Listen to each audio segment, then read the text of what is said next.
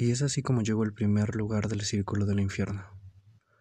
Un lugar de ambiente triste donde no hay tortura.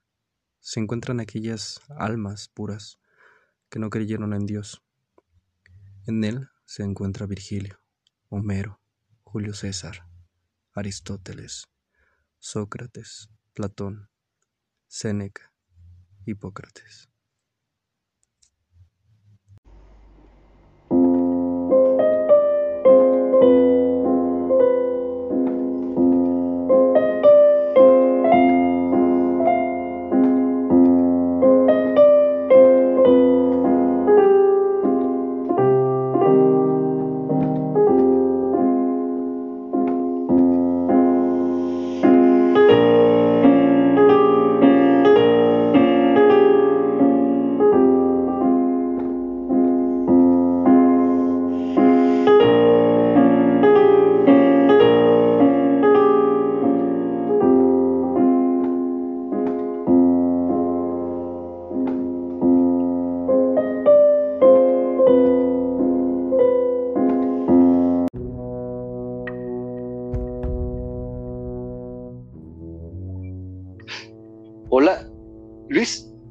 Francisco Arroyo, ¿Abidán? ¿Eres tú?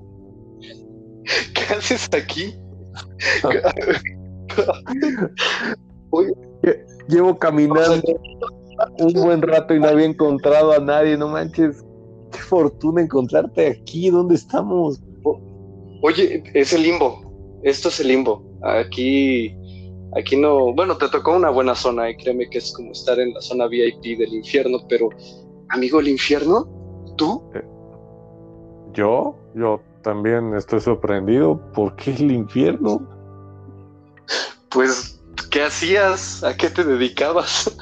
Digo, hasta donde yo sé, el arte, pero ¿qué tanto abarcaste del arte para que te vinieran a traer acá al infierno? Bueno, fui escritor, actor, director. Algunas veces pues llegué a hacer producción, pero técnicamente lo que más me gustaba a mí era actuar. Wow, qué recuerdos de, digo, de lo que nos gustaba hacer en vida, ¿no? Oye, yo creo que nunca nos quedamos a, platicar, porque tú y yo nos conocemos ya de, de un buen rato, pero nunca te me puse a preguntarte acerca de ti. Digo, seguramente si estás aquí en el infierno, algo cometiste cuando eras joven. Cuando digo, estábamos jóvenes. bueno, aquí ya estamos jóvenes de por vida, pero te pregunté de dónde vienes, de dónde, de dónde venías. ¿Eres, ¿Eras de la Ciudad de México? ¿O de, de dónde, dónde naciste? ¿Dónde estudiaste? No, yo nací en, en la Ciudad de México, pero cuando antes se llamaba Distrito Federal. Ah, Ahora sí, este, a ver si no me encuentro a mi abuelo por aquí para decirle que ya me sé sus chistes. Eh, y nací en el Distrito Federal, en la delegación Miguel Hidalgo, si mal no recuerdo. Sí, y Wow. ya después de eso, eh, bueno, mi, mi mamá era de, de Chihuahua y mi papá era sureño, pero te, él tuvo familia en, en Guerrero, así que soy una mezcla entre eh, norteño y sureño. Tienes ahí dos estados, tres, ¿no? Chihuahua, nor- el norte y la Ciudad de México. Sí, tres. Sí, Vaya. tres. Oye, pero creo que nunca, eh, y eso es algo muy cierto, nunca nos sentamos a platicar y a conocernos, simplemente llegamos a trabajar juntos y, y ya, pero creo que Pues no, nunca supe eso- esos detalles de ti. Pues sí, ¿verdad? Nunca profundizamos en esto, pero pues toma asiento. Yo creo que aquí vamos a estar un buen rato platicando. Oye, Eh, ¿y cómo, cómo surge el interés por el arte? Y quizá a lo mejor ahí están tus pecados desde, desde niño. Y híjole, sí, cierto. Es que a mí siempre me, me gustó criticar muchas cosas. No, era muy observador. Eh, siempre jugaba así, con mi imaginación, lo más que, que, pudiera o que me diera. Y pues desde la primaria como que tuve esta cosquillita, ¿no? Yo fui un, un niño del coro, aventé casi toda la primaria en el coro, en la escuela República de Senegal. Hasta ganamos, bueno, en ese año, ¿no? Ganamos a nivel nacional eh, la interpretación del himno nacional. Cantamos frente a Cedillo en ese entonces. Y, y ya de ahí, pues tuve, es que a mí se me, hace, se me hizo cliché mucho en vida que dijeran, mi primera, el primer acercamiento al teatro que tuve fue una pastorela, ¿no? Y pues sí, ¿no? Fue la pastorela. Yo fui, yo fui José, aunque siempre quise ser Angelito, siempre me daban José. Nunca supe por qué. José te daban. Este, Pero me gustó mucho. Ajá. Sentí una vocación, fueron, la, fue, fueron las primeras veces en las que yo dejaba de hacer cosas para, para ensayar. Me salía de mis clases, este, no me importaba correr de un lado a otro para llegar a tiempo a los ensayos. Eh, y no, no fue un gusto cualquiera, o sea, me nació como, como una vocación realmente en ese entonces. No, pues con razón estás aquí, amigo. Sí, da por apasionado. Te tocó el limbo. Oye, y a ver, entonces tu primer acercamiento fue básicamente en un escenario, fue en un coro. Sí. Sí, me sentía. Me sentía bien, me, llegué a sentir como un puntito en el universo. ¿Por qué?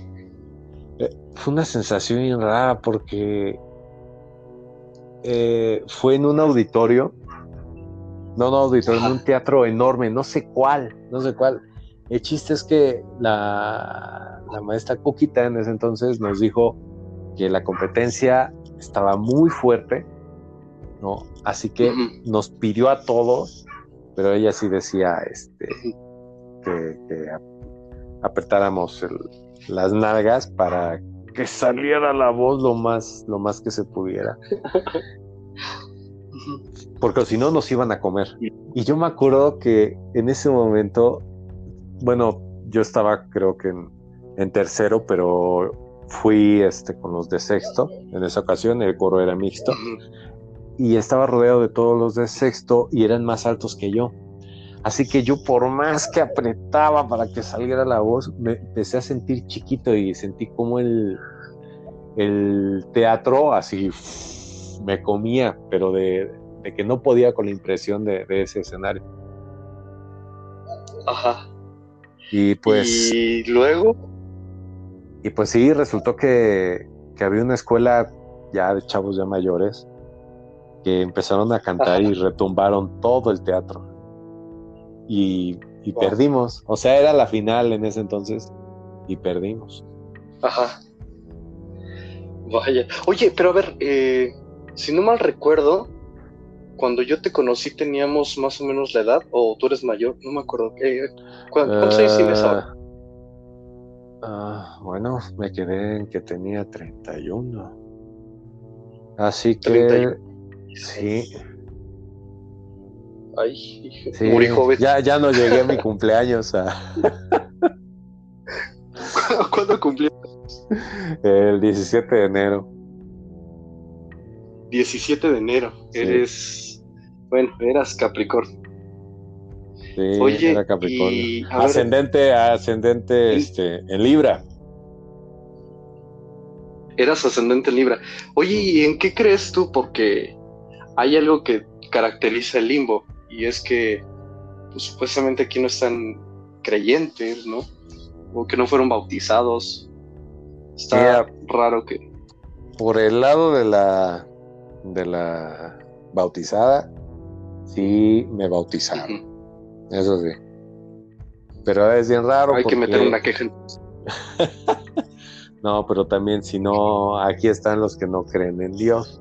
Así que mi concepción de Dios no es nada más este, un ser omnipresente, sino para mí representó una energía que, que nos conectaba, que, se comunicaba con nosotros a través de, nuestros sentidos, a, través de nuestras emociones y nuestros pensamientos.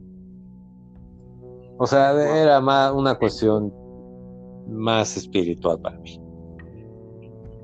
No tanto, este, digamos así, física o de alguna imagen espiritual. Oye, pero a ver, me seguía contando de lo que hacías, este, de tu música, de tu vida. Eh, ah, sí, cierto. Ese, acercamiento con, en el escenario. Y luego, ¿cómo es que te decides?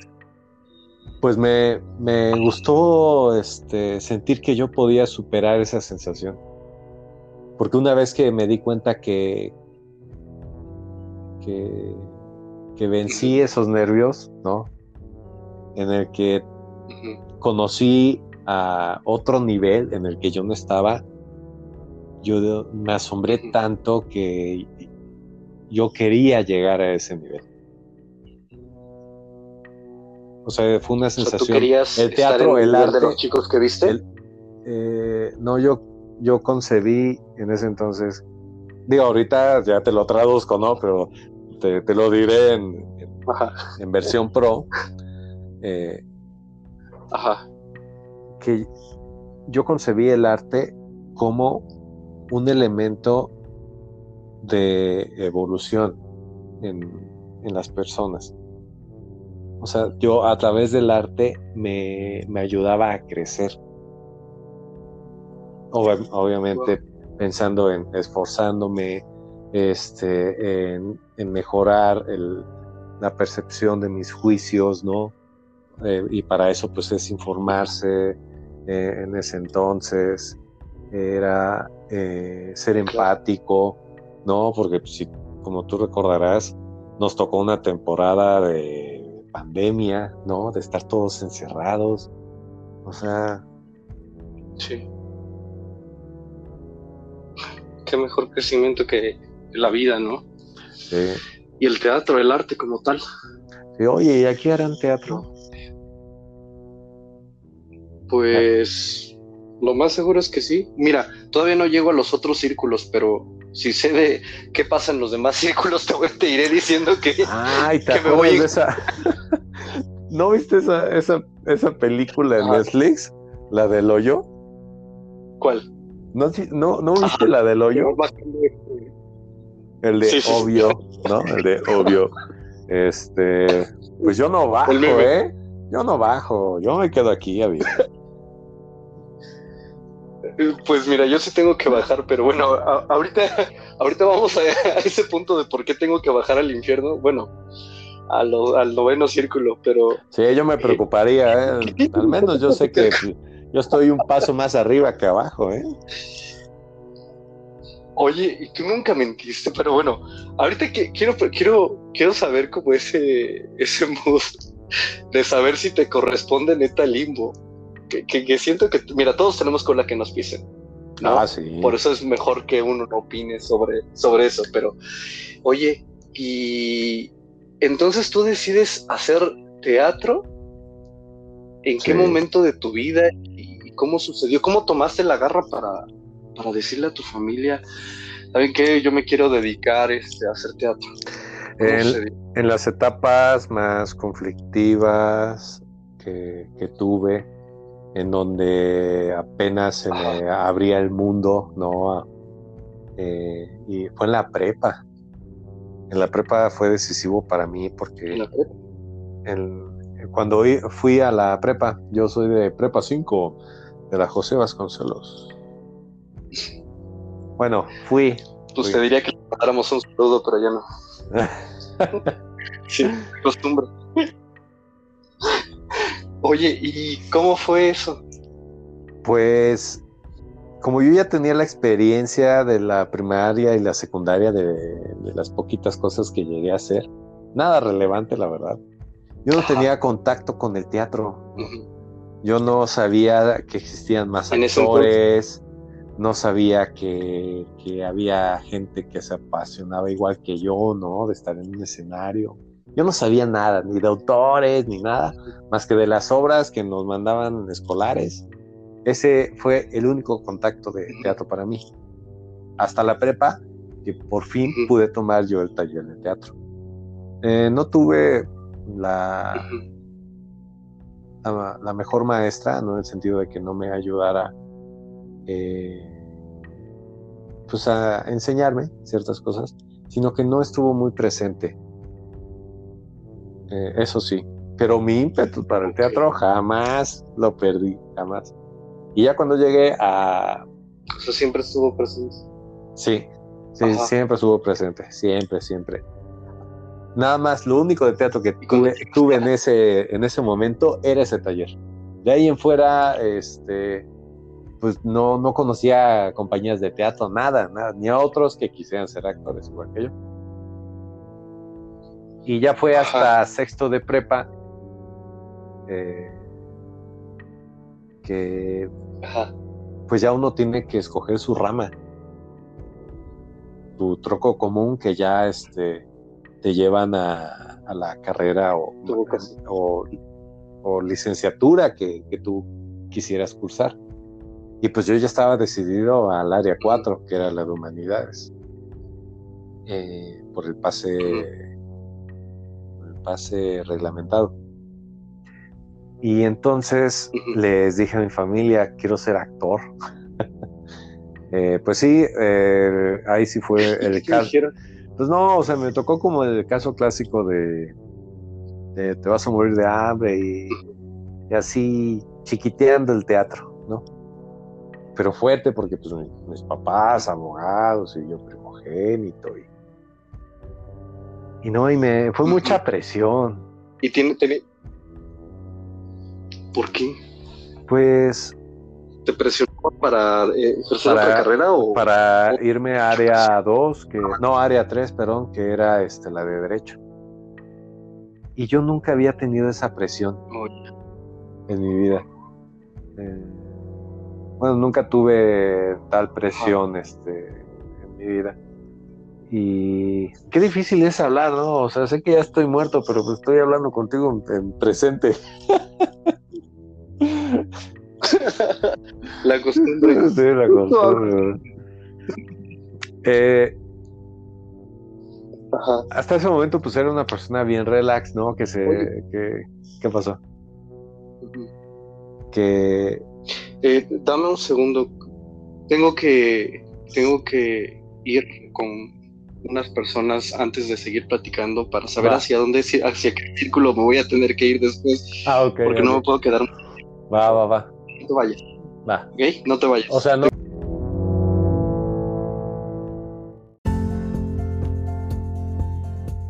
¿Qué tal amigos? Les saluda con mucho gusto el cuentacuentos Mario Iván Martínez para invitarles a que me acompañen en la transmisión en línea de mi espectáculo familiar unipersonal que me cuentas Don Quijote, versión para niños y jóvenes sobre el ingenioso hidalgo Don Quijote de la Mancha de Don Miguel de Cervantes Saavedra. ¿Cuándo? Pues el próximo domingo 22 de noviembre a las 18 horas. Boletos en boletia.com. Los espero.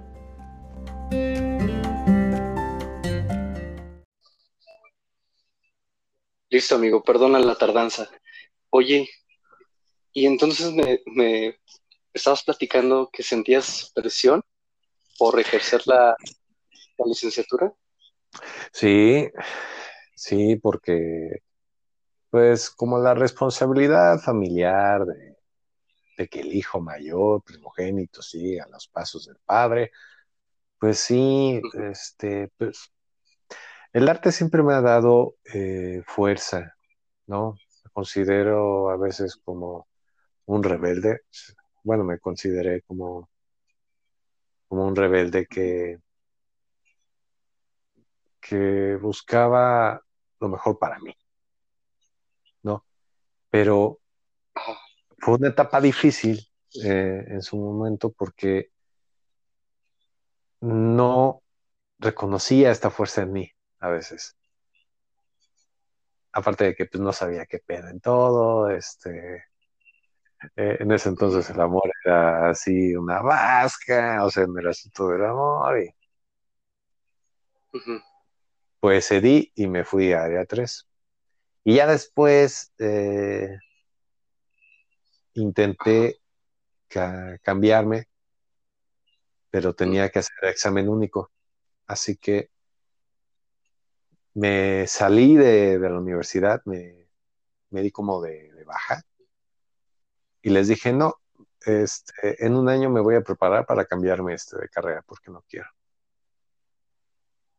Lo, cual, sí. ¿Qué te dijeron tus papás? Eh, pues me dijeron, está bien, ¿no?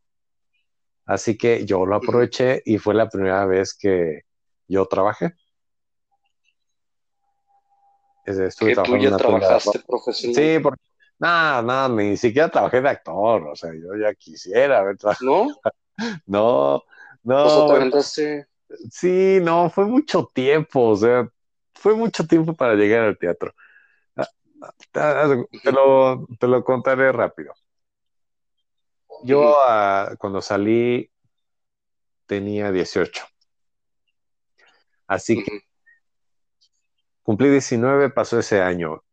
En el transcurso de 19 a 20, este, intenté yo quedarme en, ese entonces las opciones que había, ¿no? En AdCUD, este, Filos y, y ya. Pero no lo logré. Y yo le dije a mi familia, si no, si yo no lo logro, me regreso a derecho. En derecho duré hasta quinto semestre de 10, porque en ese entonces era el plan viejo. Y me metí a trabajar a un despacho y todo, y me empapé. O sea, yo dije, bueno, si ya voy a estar aquí, me voy a empapar. El chiste es que era la persona más infeliz del mundo. Y. ¿En ese momento? Ajá. En ese momento así era infeliz. O sea, para que, para, a grosso modo eh, te cuento. Y entonces mi mamá se da cuenta de que yo era una persona así gris, ¿no? Y me dijo que, que si me quería cambiar, que, que lo hiciera bien, ¿no? Y, y que este, es que no me acuerdo si, si me dijo que, que, y que fuera un cabrón o me pusiera chingón, no me acuerdo de eso. Pero el chiste es, es que mi mamá eh, me apoyó, ¿no? Y me sentí muy reconfortado. Pero ya cuando estaba decidido, me di cuenta que no conocía nada de teatro. nada, era más tu pasión, ¿no? Ajá. Y yo dije, no manches, me puse a buscar en el internet en ese entonces que, pues no, no se compara, ¿no? como el internet que ya conocimos a, esta edad. Digo, tampoco no era de cable y no, no era Oye, a mí sí me tocó en vida ese. no, pues a mí también me tocó, pues ya en ese entonces ya era Wi-Fi. En ese entonces era Wi-Fi también. Ya empezaba. Tan pro, sí, tal vez no tan pro, pero Ah, no es cierto, sí tenía yo que mi computadora, el modem, ya me acordé. No olvídalo, pero bueno, no era Wi-Fi, pero sí era directo al. Y yo puse escuelas de teatro, ¿no? Y ahí me salió Casa Azul. Fue la primera. Bueno, ya tengo una opción, Casa Azul. Investigar este, lo que se requiere. Después ENAT. Ah, ¿qué se necesita? Ok. Después el SEA, pero eh, el SEA, pues nunca me llamó la atención así al Este, y, dije, no, no, no es lo que busco yo el SEA. Y después me acuerdo que mi mamá, por uno de sus novios en ese entonces, le dijo que existía la Universidad de Londres y que esa universidad tenía la, la licenciatura en actuación. Y yo lo que quería era quedarme. Otra vez, te lo resumo. Intenté para todas, no quedé, este, eh, Casa Azul era pagar y estaba padre, pero no te daba la cédula, que le, era lo importante para mi familia. Entonces, eh, la Universidad de Londres fue opción, ahí este, pasé cuatro años, otra vez fue un sub y baja de emociones, de experiencias y todo, pero como yo ya había pasado mucho tiempo, ya sentía yo que, se, me pasaron casi dos años, yo comencé a trabajar en el segundo semestre de la carrera. Y ¡pum! Gracias al trabajo, este, empecé a conocer más y más y más y más, y empecé a hacer muchas, eh, comencé a hacer muchas cosas. Así que, este, pues sí, eh, probé de todo. Probé de todo en, el teatro, en televisión, en la radio, eh, dirigiendo, escribiendo, actuando, a, teniendo este, mis perfiles en redes sociales, ¿no? A, mí me, me, encantaba contar chistes. ¿Quieres que te cuente un chiste? A ver, cuéntamelo. Mm, todos has tenido mucho tiempo. No, se ven como las almas caen y caen. Estaban dos. Eh, no te preocupes, cuéntame. Ajá. Son chistes malos, Adrián, ¿ok? A lo mejor por eso estoy aquí en el limbo, por contar chistes malos. seguramente, seguramente. Este fue mi pecado, contar chistes malos. Bueno, son, estaban dos muertos, ¿no? Y uno le dice al otro, oye, güey, güey, güey, despierta, préstame varo, güey, préstame varo. Y el otro muerto le responde, ay, no puedo, porque estoy tieso. Ah. O, sea, porque estaba tieso, por eso se fingió este, morirse, el muerto. De hecho, sí. Este, te, el, el limbo, Sí, por eso estoy aquí, Avidan. Gracias, eh, lo hemos descubierto. Por eso era mi destino encontrarte aquí. Por fin. Yo creo que a lo mejor contaste un chiste malo en vida. Conté muchos, Aredán, conté muchos. Pero yo creo que alguno no, no, no pegó y, y, vámonos, te mando para acá. Eh, sí, dime. Y, y entonces, eh, durante tu vida o en vida, eh, ya este, empezaste a ejercer eh, tu, tomaste la decisión gracias a tu, a tu mamá de ser actor. Y este, ya hasta se me olvidó lo que te iba a preguntar. Eh, ¿cómo, cómo, resulta ser tu primer proyecto en, actuación? En actuación. Eh, fue una obra. hay cosas que siempre te dicen que nunca tienes que olvidar, ¿no? y entre e, ese menjurje de cosas es, ¿cuál fue tu primera obra? ¿no? Eh, así que yo hice leyendas de España y la Nueva España. Era temporada de Día de Muertos. Era, era. ¿Ah? Oye, sí es cierto, era temporada de Día de Muertos cuando yo inicié en esto. O sea, era así entre Oh, fue como que entre octubre y noviembre. No, eh, la función, no me acuerdo bien, pero el chiste es que sí era como, oye, sí es cierto. Ay, qué bonito. Y entonces, ajá. Eh, fue en una, no, no manches, fue en, fue en un parque, ahí en Villa de Cortés, está hasta el fondo. Y. Villa de Cortés. Eh... Sí, no me acuerdo. El parque que está ahí, ahorita está bonito. Y fue al aire libre. Y yo hacía el papel de un monje, este, como de un. De otro personaje, de un caballero, no, no caballero así de espada, sino de un noble, ¿no? Que quedaba loquito porque veía un muerto y, y ya. Y el monje este, como que igual hablaba con una muertita y le ayudaba a iluminarse. Y esa fue la primera obra que Ajá. hice y gané por boteo. Fue mi primer sueldo de boteo. Y de ahí boté casi Guau. durante un año. Un año boteando. Sí, sí, porque Ajá. la compañía con la que trabajaba, así de que superproducciones, no. La verdad no sé si cuando yo tenía 30, Ujú. ay no, es que saltar mucho tiempo. Bueno, el chiste es que cuando yo dejé de trabajar con esa compañía, Cenit Teatro, ah, ya estoy en el infierno, no importa.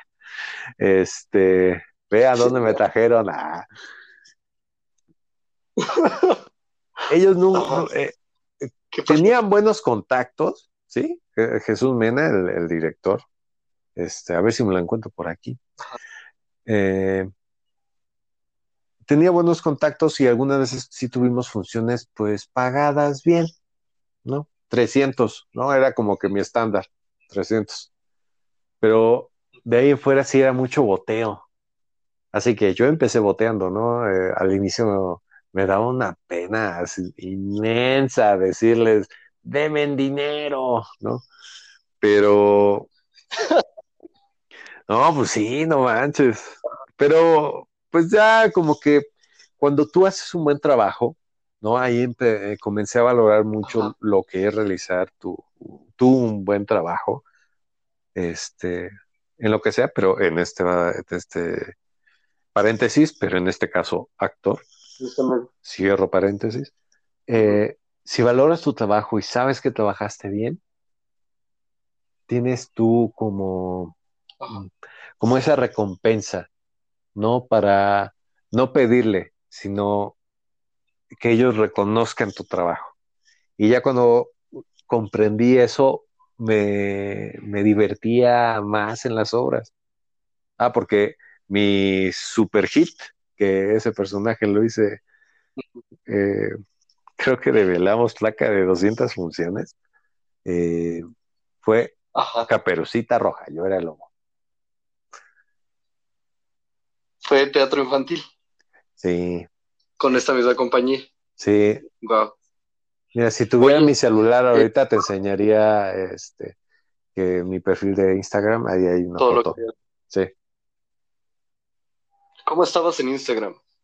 En Instagram estaba como eh, Luis-Francisco-Arroyo.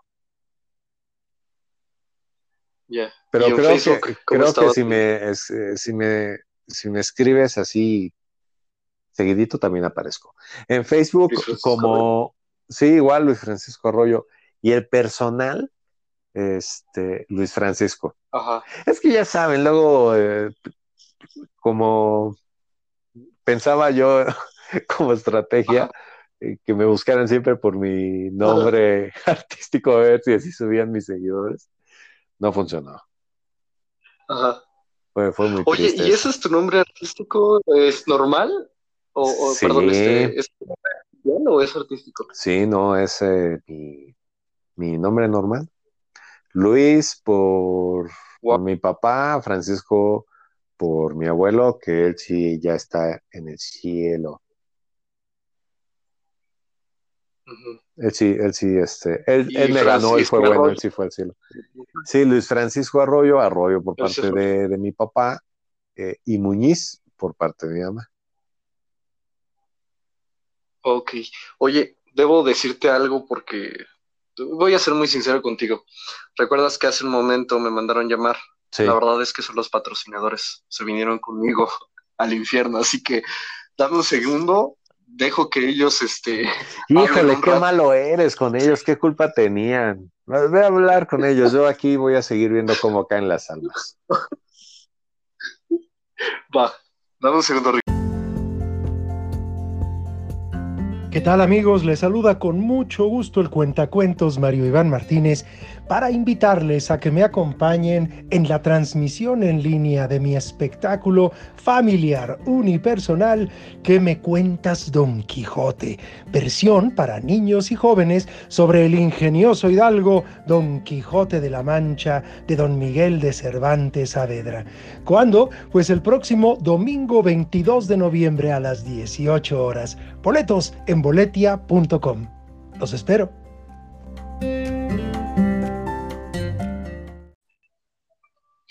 Y esos son todos los patrocinadores, mi querido Luis. ¿Cómo ves? Oye, Wow. ¿qué tal? Si yo estuviera en vida, este, aprovecharía eh, más esos patrocinadores. Ya sé, oye, les voy a dar este más. Ahorita unos 15 minutos y dejo que sigan hablando otra vez ellos. Oye, Ah, pero a ver, dime. ajá. No, pues eh, que encontrarte aquí en el infierno, qué cosas. Este, y, y entonces estabas en esta obra de teatro, este, en ese entonces, y también eres escritor, que esta fue, bueno, Sí, eh, la, Sí. la obra en la que eh, participaste con esta compañía, ¿no? Fue, fue una en el lado de actor, pero en el lado de escritor, yo no sabía eso. ah, Bueno, sí ya trabajamos, pero sí, pero no, no conoces este, los inicios de, de yo como Claro. escritor. Eh, a mí siempre me gustó escribir poemas. Así me encantaba, me encantaba escribir poemas. Después lo dejé un tiempo y después como lo llegué a, a- como a, a Ajá. querer volver a escribir, pero no, ya no. No, ya no. pues Creo aquí que- está Virgilio, ¿eh? Por si quieres. Ay, sí es cierto, ahorita voy a, ahorita lo, lo voy a escribir unos a ver si, si lo sigo haciendo bien. Eh, encantaba este, eh, escribir poesía y me ayudó mucho en mi temporada de adolescencia porque era como fugarme en eso. Y ya como escritor fue, eh, pues ya estaba casi saliendo de la universidad y, y yo tuve un rollo con la calle muy fuerte, no sé por qué, pero me gustaban mucho las historias acerca de la calle. Y mi primera obra, ¿Cómo? sí, sí, de todo lo que pasa en la calle. La violencia, Como que algo. Ajá. eh, la violencia, eh, principalmente la gente que vive en la calle, ¿no? Que, que tanto ellos eh, padecen o que, o que si obtienen la, la desigualdad, este, pues to- todas las obras que, que llegué a escribir trataban de eso, de, de un rollo social, ¿no? Visto por, por, por ambos extremos, ¿no? Desde el bondadoso hasta el, el hiriente. Así que la que hice eh, fue en microteatro en ese entonces y se llamó Callejón del Triunfo. ¿El Callejón del Triunfo? Sí. Wow. ¿Y esa de qué trataba? Eh, ¿Cuál era la sinopsis? de una chava en situación de calle eh, le cuenta su historia de vida a los que pasan por ahí. Qué cosas. Oye, qué, qué curioso, ¿eh?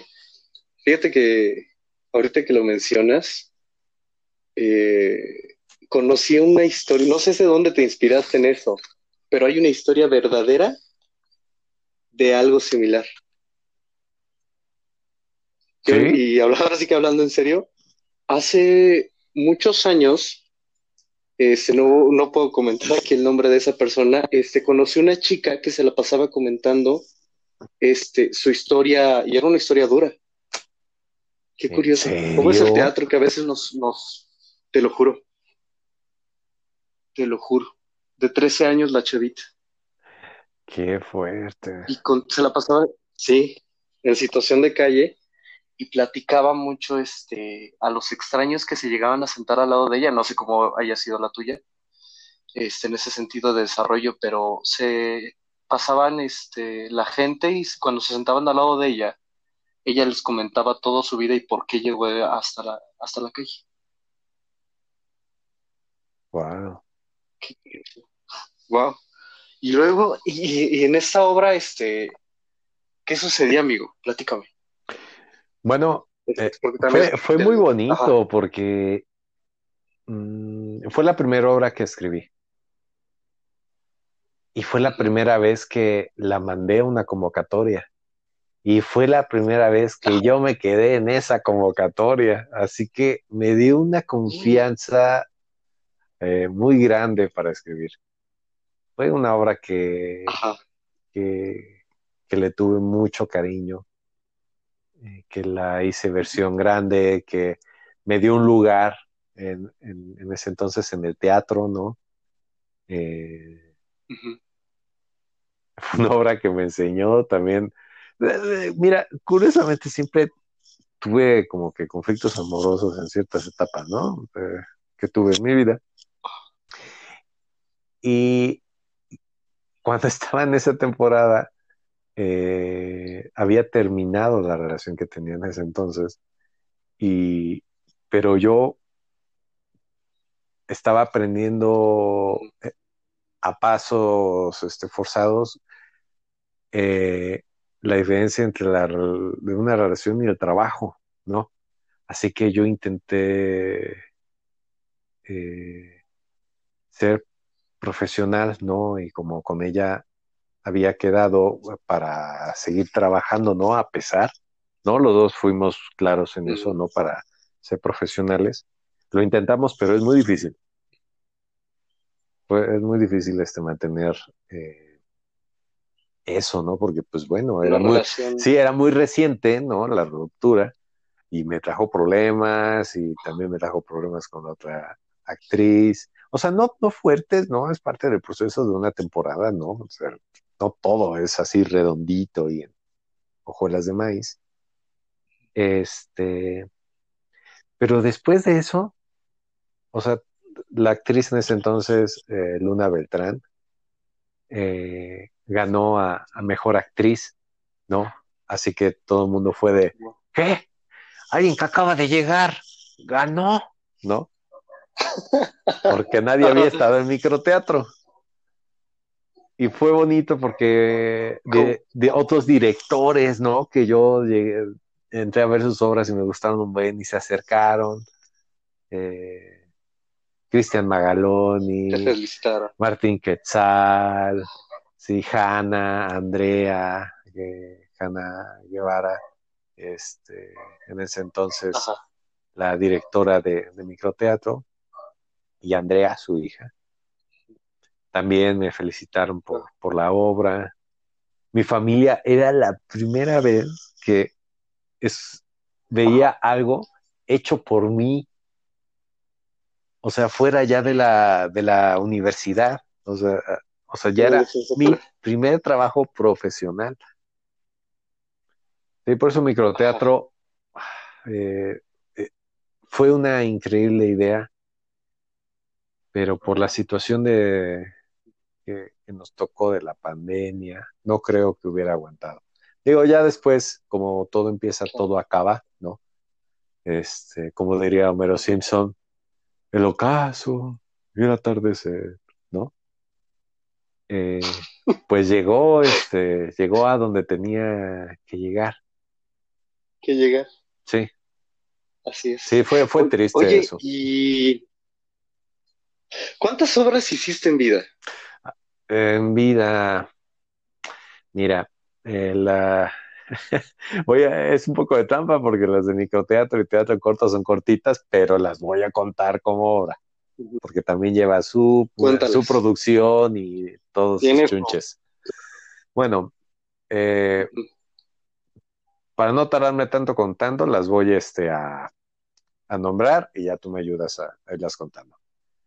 Eh, Callejón, de, Callejón del Triunfo, Hombres de Honor, Deja que salga la luna, El asesinato de Garfield, Eh, Fly de Todemón. Esa te hubiera encantado, vida. Yo, ¿sí le, ¿Sí le fuiste a ver? No me acuerdo. Yo- Claro que sí la fui a ver contigo y Lili. Ay, sí es cierto, qué bueno que la viste. La última. Esa, esa obra, ay no, es así de mis hits de los que he escrito. Sí, sí, sí. A ver, Fly de Tudemón, Ajá. eh, Paula, eh, Pablo. Herido Frenesí, eh, e- esa, esa la escribió mi amigo. Digo, estoy contando también las que eh, hemos realizado. Ah, porque ac- acuérdate que yo eh, tuve una compañía de teatro, más bien como un, una, sí, una compañía de teatro, J. Paki, eh, con Lilia Marín. Ah, que ya ni me pude despedir de ella en vida. Pero bueno, No. Ahorita me vas a platicar sobre esa prueba. este, eh, o sea, estoy tratando de acordar. eh, cuando pase el temblor, que esa también es de, de mi amigo eh, JC, Juan Carlos. Juan Carlos. De este Juanito, bueno, yo le digo Juanito de cariño. Muy buenas obras, muy divertidas. Estuvo muy divertido el montaje. Wow. Eh, estuve, Ajá. estuve ayudando en la temporada de Al Diablo con el Teatro, el microteatro, cuando ganaron el Fonca o el Efiartes, el Efiteatro, no ganaron el, el Efiteatro, en la obra de. Ay, no me acuerdo. Estaba en la sala, en la sala, este, siete. Ay, ¿por qué no está Lili aquí para ayudarme? Me van a, Oye, me van a bajar a otro este, infierno por ver. no acordarme. Sí, es lo que estoy viendo. Oye, entonces hasta ahorita llevamos nueve, ¿no? Nueve. Después que siguió de esa ya, ahorita te Ah, nueve, bueno, nueve. Este, prohibido Yes. suicidarse en primavera, puede decir también las, las de la universidad. Eh. Hotel California. Ok, once. Eh, híjole, ah, hubo otro lugar donde yo trabajé, el Furito de Coapá. Ahí estuve un buen rato, hice muchas cosas, aprendí también. Ahí hice Pinocho musical, Cri. Cri, parodiando pastorelas, Este. Ay, princesa, villanos y princesas. No, yo no me acuerdo.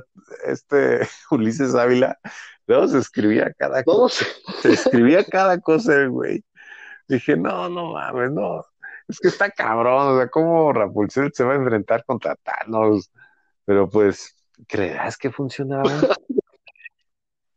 Funcionaban, ¿eh? Funcionaba bien divertido porque luego yo salía de Spider-Man y...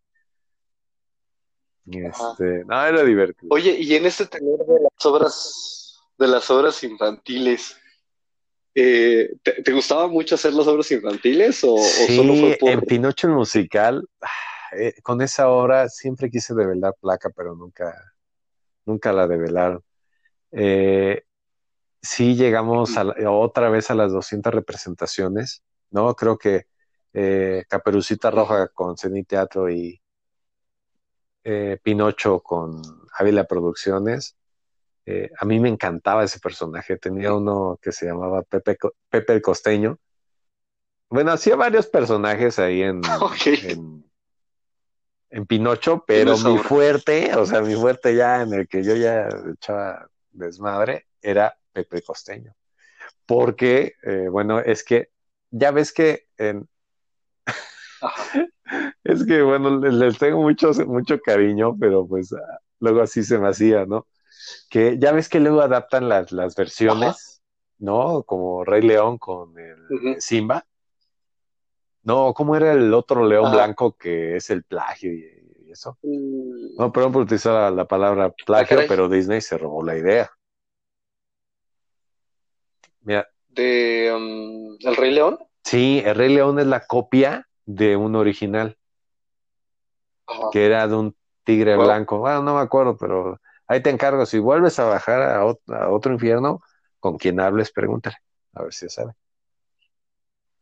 El chiste es que ellos, no sé por qué metían esos chistes y hacían una versión más cruda, ¿no? De, algunas obras. Digo, estaba, estaba divertido, tenían, tenían este su estilo, o sea, a veces a mí me votaba mucho, pero pues yo me divertía mucho. Y el chiste es que Pepe, Pepe Costeño, no, era el, eh, era el papá de Pepe Grillo que lo había dejado porque se fue con otra mujer.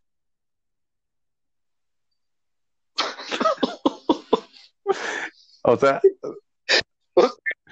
o sea, estaba muy cabrón. O sea, si lo analizabas, estaba muy cabrón. y eso le decíamos a los niños, porque yo le decía, oh, no te preocupes, mijo, ahorita te consigo otra madre y, y vamos a ser felices los tres. Y ya decía una mamá, oiga, ¿quiere ser madre de mi hijo? Oye, Luis, y aquí, eh, bueno, aquí en, el, en este limbo, ¿no te has encontrado a ellos? A, los que hacían estas adaptaciones. Eh, sí, a Ulises ya lo vi, está este del otro lado. ¿Qué pasó, Ulises? Yo pensé que no te iba a ver acá, cabrón. Vente para acá. Ah, como quieras. No, no quiere venir. Oye, oye, yo, yo me acuerdo que, Luis, yo me acuerdo que en vida eh, fuiste muy serio yo te conocí muy serio. Ay, bueno, es que tú me este, conociste como director. No, no, no. Sí, oye. ¿Quieres que hable como director? Pues ya ahorita ya me pongo como serio. Director Es que, Avidan. ya, ya, ya, hasta me, ya me obligaste. Estaba tan cómodo aquí recostado viendo cómo caían las almas que ya me obligaste a sentarme adecuadamente. Avidan. Es muy diferente eh, o a mi, mi percepción, es muy diferente eh, tratarnos. Eh, es que aparte nuestra primera vez en un trato más cercano fue trabajando como director y actor. Mm, así es. Así que en J. Packy. Nunca. Ajá. Para mí y para Lili era, era muy importante mantener este orden. O sea, no, no, y no una, en una cuestión eh, jerárquica, no, sino una cuestión orgánica en el que su, supiéramos eh, eh, cómo iba a estar organizado el equipo. ¿no? Así que a mí me, a mí me gusta mucho la formalidad en ese sentido, ¿no? Porque si para mí era importante generar una buena imagen, ¿no? Con mis actores, ¿no? A nivel profesional. Porque si uno se podía comunicar de una manera respetuosa, este, amigable, amena, eh, directa, ¿no? Eh, y honesta, puede generar un buen ambiente. Así que por eso yo mantenía esa, esa formalidad, ¿no? Porque aparte, mm, se siente bonito que te traten así, ¿no? Con madurez, aparte, en el teatro. ¿No? Porque o existe el director que los trata todos de chavos, no, de sí, no te preocupes, ahorita lo arreglamos y pues ya, ya. Despreocupado. Sí, ya. Me, me, me he preocupado porque luego algunas producciones pues este, se, caen por, por a veces eh, pasar ciertas cosas por alto, ¿no? Y pues bueno, eh, sí. Me, gustaba, me, me, gusta mucho eso porque es una forma de respetar a los que están enfrente de mí, ¿no? Este, teniendo este, ese, ese perfil como director. Es lo que es lo que te podría decir. Y bueno, ahorita, ahorita, como tú dices, ya que estamos intimando, ya ahora sí que vamos a pasar una eternidad aquí, pues hay que darnos el chance de, conocernos mejor. Oye, sí, de hecho me toma por sorpresa, digo, no sabía que contabas chistes tan malos. Sí, Este, no sabía. No, estaba, perdón. muy, estaba muy bueno. No, no, descuida, descuida. Pero qué interesante, cómo a veces pasamos desapercibidos en la vida sin conocer a las personas o darnos la oportunidad de, de, de conocerlos más allá. Oye, y quería preguntarte, Ah, digo, ¿Quieres otro chiste? aquí- Tengo otro chiste, ¿eh? De muertos.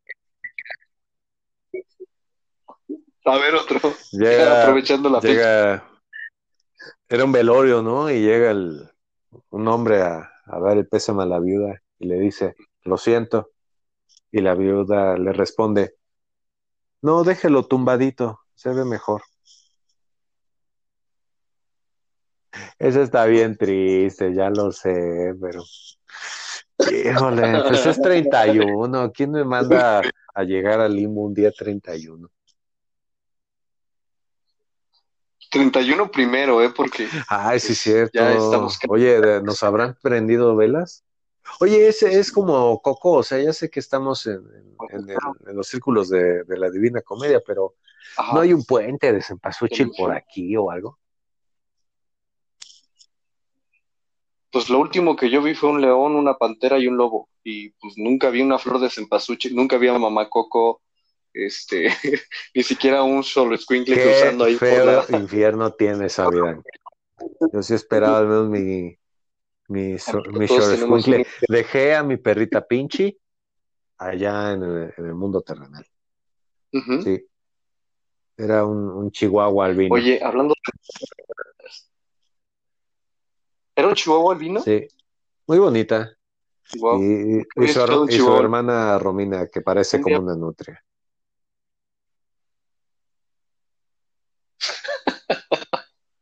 Oye, este, vamos a ir eh, a, bueno, voy a dejar que hablen los patrocinadores un rato Ah, y seguimos charlando, ¿no? ah, sí, claro, claro. Yo seguiré viendo cómo caen las almas ahí, Va, va, va. al inmenso hoyo de, de los infiernos. Hasta que va. Me dices cuántos va- cuántas vas contando. ¿Qué tal amigos? Les saluda con mucho gusto el cuentacuentos Mario Iván Martínez para invitarles a que me acompañen en la transmisión en línea de mi espectáculo familiar unipersonal que me cuentas Don Quijote, versión para niños y jóvenes sobre el ingenioso hidalgo Don Quijote de la Mancha de Don Miguel de Cervantes Saavedra. ¿Cuándo? Pues el próximo domingo 22 de noviembre a las 18 horas. Boletos en boletia.com. Los espero.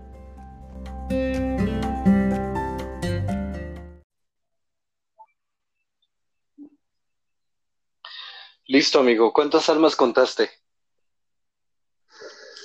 Bueno, me quedé en 103. 103. Vaya. Sí, sí, sí hemos Sí. sido muchos últimamente. Oye, eh, ¿sabes? Esa última alma que, que cayó tenía la cara como de miedo, como preocupado. Qué feo es la vida a veces, ¿no? Como se, se va la vida a veces en un momento y, y todo lo que dejamos allá en, en vida, ¿no? ¿Tú qué dejaste en vida antes de llegar acá? Mm, ye- dejé a dos perritas chihuahua, a mi pareja, a mis dos hermanos, a mi sobrinita, a mis papás, a mi madrastra. Eh, no me acuerdo si ¿Alguna- pare- pareja o no, pero este, a la pareja de mi mamá. Ya. A una, ¿qué? ¿Estabas A mis trabajando? amigos. ¿Eh? ¿Estabas trabajando? Eh, no, no estaba descansando. Pero descansé de más. ¡Ja! Ay, Sí, literal. Me, pa- me pasé de sueño, me fui a un sueño bien profundo y llegué aquí. A ver si despierto en un rato.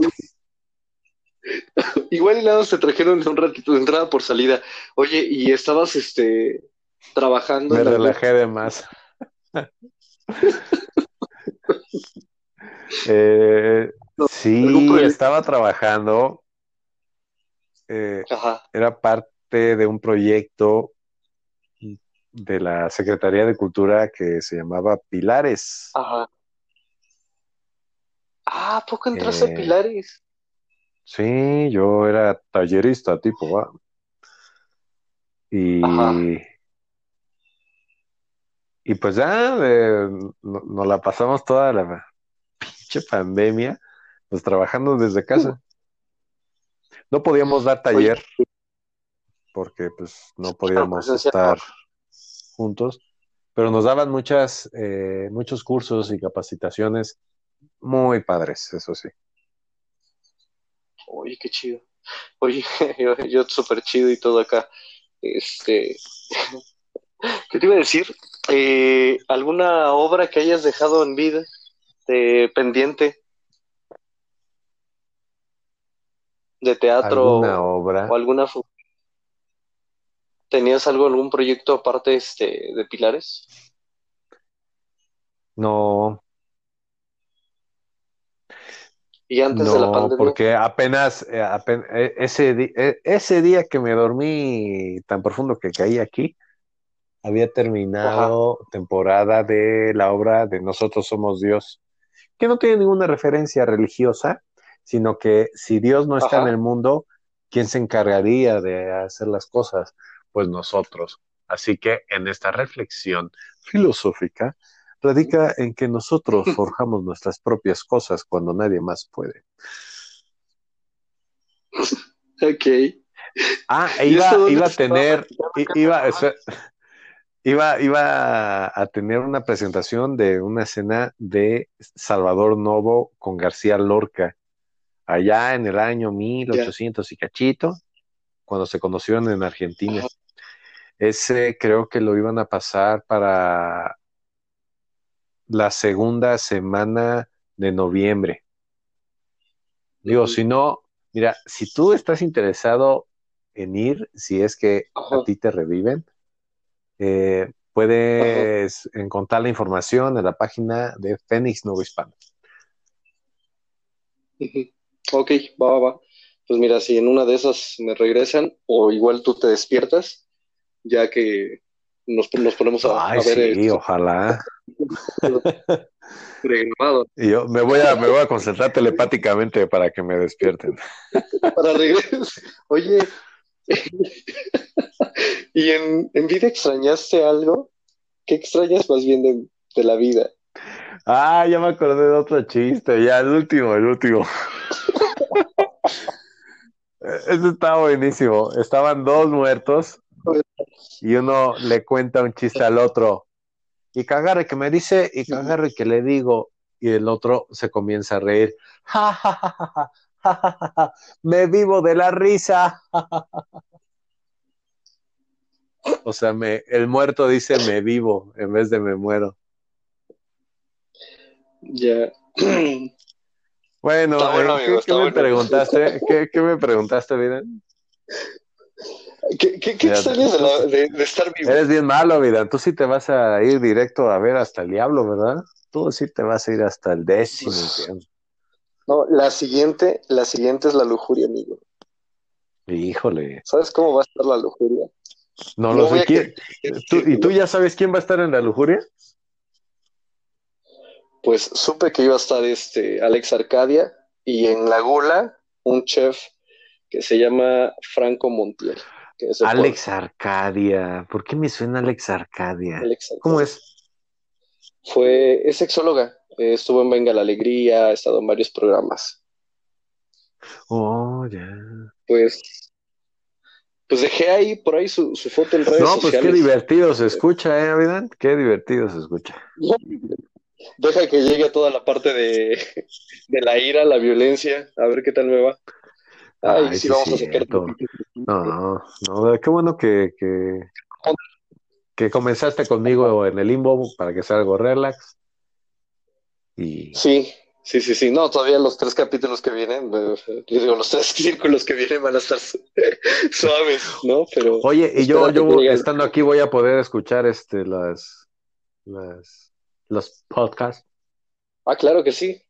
Claro que sí, estamos, bueno, este va a estar disponible en todas las plataformas. Estamos, oh, ya hiciste amigos aquí. Ah, pues son los este los tus patrocinadores, ¿verdad? Son mis patrocinadores que me trajeron al infierno, amigo. Perdón, es que se me olvida. y Spotify. Spotify también nos permite estar. imagínense un círculo inmenso de color gris que tiene un hoyo que, que, baja grandísimo y ustedes alzan la vista y ven un montón de almas cayendo diciendo, ¡Oh! ¿no? Avirán y yo estamos viendo hacia ese círculo, ¿no? Sentados en unas mesitas que aquí estaban casualmente. Y atrás de ellos están los patrocinadores. Por eso casi, como yo nada más veo a Avirán, este, se me olvidó que estaban ellos. Ya, perdón, Avirán. Oye, no, y aparte hay una barra todavía más grande para más patrocinadores por si quieren sumarse. ¿No? Sí, no. es divertido eh, venir a platicar aquí. La verdad es que sí, tenía, tenía rato que yo creo que eh, nadie me había escuchado en, la, por lo menos en la primera temporada del podcast reír tanto. Pero, oye, ¿qué extrañas de, estar vivo? Ahora sí, contéstame. Ya, ya me puse filosófico con todo esto ah, en el limbo.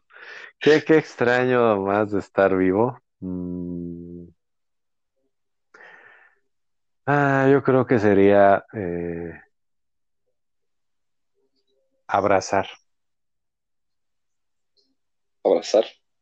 Sí, abrazar. Pero abrazar. A mí, no, abrazar a, toda la gente que, amo. Yo creo que sería. Oye, y si pudieras regresar, si pudieras regresar a, a la tierra y que te dijeran, ¿sabes qué? No vas a regresar como Francisco Arroyo. Eh, te, dedicarías a otra cosa. ¿Qué harías? ¿Volverías a ser actor? Mm. no lo sé. No lo sé, tal vez sí, sí buscaría otra cosa. Sí, no, no creo que otra cosa? Sí, yo creo que en mis vidas no he repetido, creo que yo mi a lo que me he dedicado, ¿no? Yo creo que ya esta experiencia la guardaría y que me ayude para la siguiente vida. Ah, me gustaría, creo que ingeniería o algo así.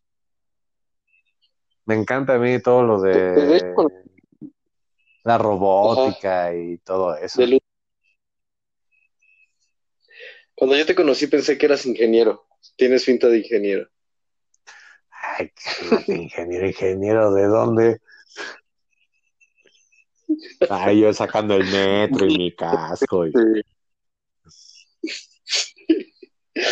En botas, ¿no? Y tu, tu casco. Ah, bueno, ah, bueno, es que sí, de repente yo me vestía mucho con look de, de leñador, pero no sé que era ingeniero. Eh, eh, eso es un acto de discriminación, ¿eh? Por eso, por eso tú llegaste aquí. Amigo, yo estoy por muchas razones aquí en el infierno. Oye, ¿y te arrepientes de algo que hayas hecho en vida? Mm,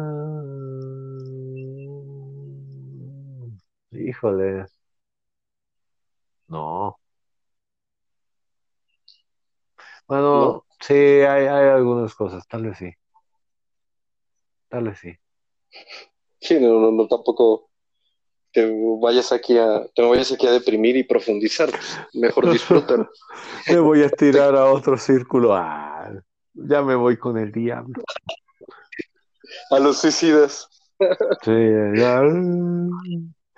¿No has visto ese TikTok que dice, ah, me muero? Oh. No, que no, dice, no, que me voy a matar o algo así, ya no me acuerdo. Hoy es bien feo que, que te den el rucazo en la plática. ¿Por qué? Porque en la hora en la que ya terminé temporada, hay tres actores que son jóvenes. Carlos, eh, Sofi y Dani. Y en una de esas hago el chiste de sí, hashtag, este, hashtag eh, papas, ¿no? Y Daniela, eh, en ese instante volteé y me dice, ay, el hashtag ya no se utiliza. Y me sentí tan viejo, y eso que, que, que llegué ¿no? a los 31, güey. Ay, perdona, perdón. Oye, qué manera de. No, pero qué, qué manera también de, de, de, decirte viejo.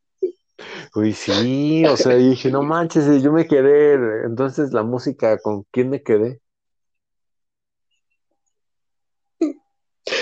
Oye, ¿y si regresaras a, en este momento con tu vida de, de Luis Francisco allá a la tierra, ¿qué te gustaría hacer ahora?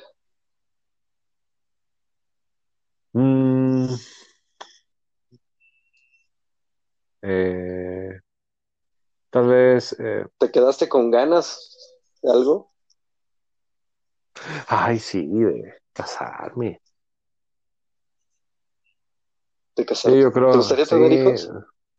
Eh, tener hijos, sí pero eh, pues espero que haya mejorado la, la realidad de cuando me morí y llegué aquí a cuando ya regrese, pero quién sabe. ¿Dejaste pareja por allá? Sí. Eh, el dueño de, ah, de, mi corazoncito. Eh, a mi novia Lilia Marín. Sí, ya, ya tengo un ratote, tuve, llegué con ella un ratote antes de morirme. Eh, llegamos a los tres años y cachito. Pero pues, nos conocemos, sí, no, nos conocemos desde la, desde la primaria. Que güey, desde la universidad.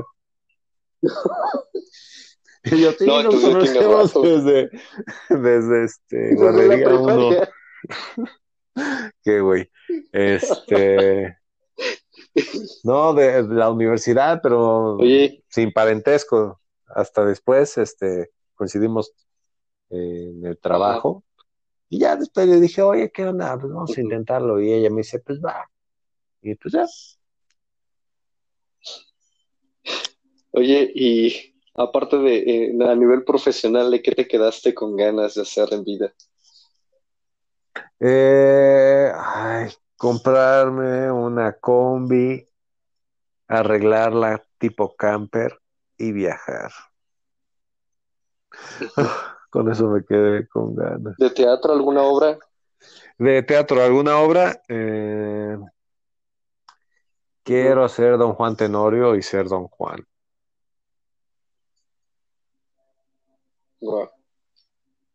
Pues esperemos y aquí te den una segunda oportunidad, amigo.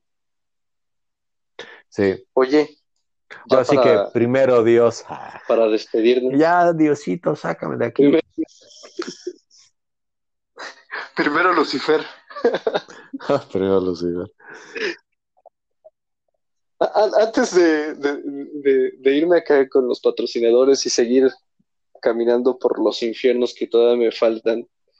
Este. la verdad es que sí. o sea, no sé si estás deprimido o te quieres sobreponer de, de, futuro que te depara, pero ¿qué pasa, vida? ¿Qué pasa? Es que sigo riendo del chiste que platicaste. ¿Cuál de todos? Estoy platicado tres. No puedo ya. El último. El Porque vivo de la risa. No, no. Muero. Ah, sí, porque vivo de la risa. Oye, oye, debo de seguir con todos estos caminos que todavía me faltan y, mira que eh, en este tendor de las de los pecados ¿Cuántos pecados tú cometiste en vida? ¿Cuántos pecados? Mm, pues lujuria, gula, ira. mm, este, ¿qué, ¿cuál me falta? Todos te aventaste. Ay, que todos. A ver, gula, ira, lujuria. Ahí llevo tres. pues son. Mm, pero ¿cuáles me faltan? ¿Cómo, Envidia cómo no. fuiste? Bueno, ¿cómo? Eh, envidia no. Este, gula. mm, eh, bueno, dentro de los círculos falta este, la ira, la violencia. Ah, Este, La violencia también.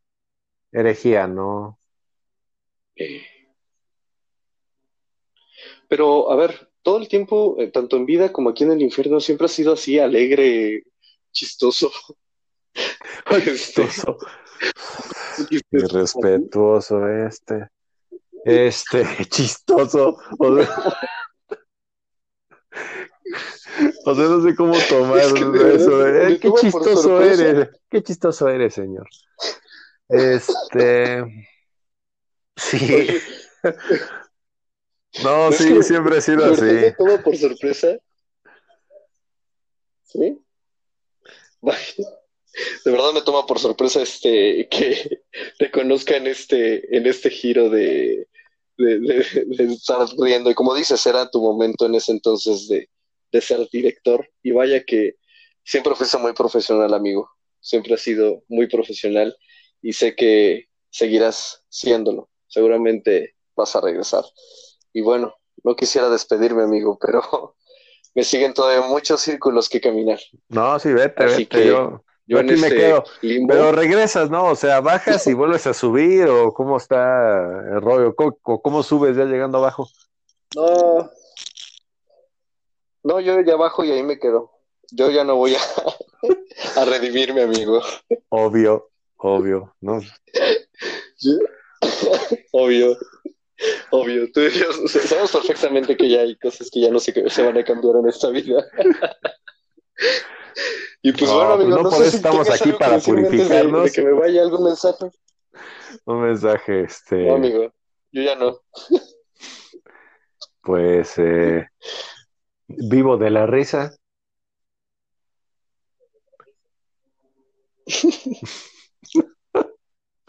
Pues sí, ese es el mensaje, o sea, me, me gusta mucho este, hacer reír a la gente, aunque a veces escribe cosas muy duras, este, pero principalmente me gusta mucho hacer que los que estén cercanos a mí eh, estén bien, se rían. Aunque claro, no siempre estoy yo de jajaja, de chistoso, ¿verdad? Como, como diría, este, como dirías tú, buen caballero, pero de decir. como usted, caballero, pero pero no, o sea, hay tiempo para todo, pero me gusta mucho hacer reír a la gente. ¿no? Creo que es una bonita atmósfera, así que vivo ¿Y de la risa. Oye, ¿y qué les dirías a los que siguen allá vivos? Eh, hay tiempo para todo, pero lo que siempre debe estar presente eh, es el cariño y, y el amor. Eh, bueno, yo soy una persona, a pesar de que me gusta hacer mucho reír a la gente, este, híjole, como que la cuestión emocional Ajá. no es mi, mi fuerte y a veces soy medio seco, la verdad. Ujú. Este, pero siempre trato de, de abrirme, ¿no? Hacer así el, el pasito adelante para decir, este, qué bueno saber que estás bien o no, este, te quiero, te amo. El abrazo, ¿no? Cuando se puede, ¿no? Cuando, cuando este, uno Si no COVID. estuvo esterilizado, ¿no? Este, y pasó por los 20 filtros, pues sí. Sí, claro. Oye, y por cierto, ya por último, nada más para anotar tus redes sociales y despedirme de ti para poder seguir caminando, si no me va a Ah, sí, claro, en TikTok estoy como Luigi Show, este, en Instagram como Luis Francisco Arroyo, en mi fanpage, pero pues, si no agréguenme al, personal, porque pues luego ni siquiera veo los mensajes que están ahí en la fanpage. este, Luis Francisco. Eh, y Twitter de plano no lo ocupo, así que pues ni, no tiene chiste que me busquen ahí. Ok. Pues bueno, mi hermano, yo me despido aquí y pues me voy a la lujuria. No, pues pobrecito de ti, chato. Gracias, Avirán. Gracias este, por, por, por coincidir aquí en el limbo, por, por, escucharme, ¿no? Por, por guiarme en este paseo, ¿no? Hasta el fin del infierno. Este, y te deseo buen viaje. Gracias, amigo. Igualmente para ti. Nos veremos pronto. Sí, yo voy a desaparecer. Adiós.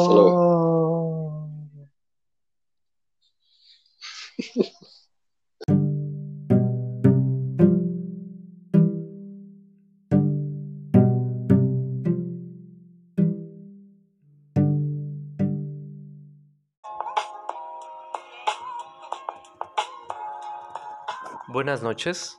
Bienvenidos a la cápsula artística en las memorias de un poeta. ¿Qué tal?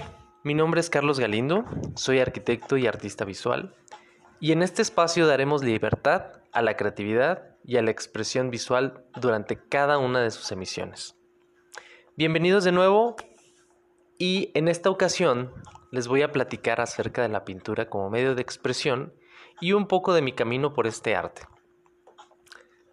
A lo largo del tiempo, las personas hemos buscado medios de expresión para transmitir mensajes, involucrando emociones, sentimientos o simplemente para representar ideas.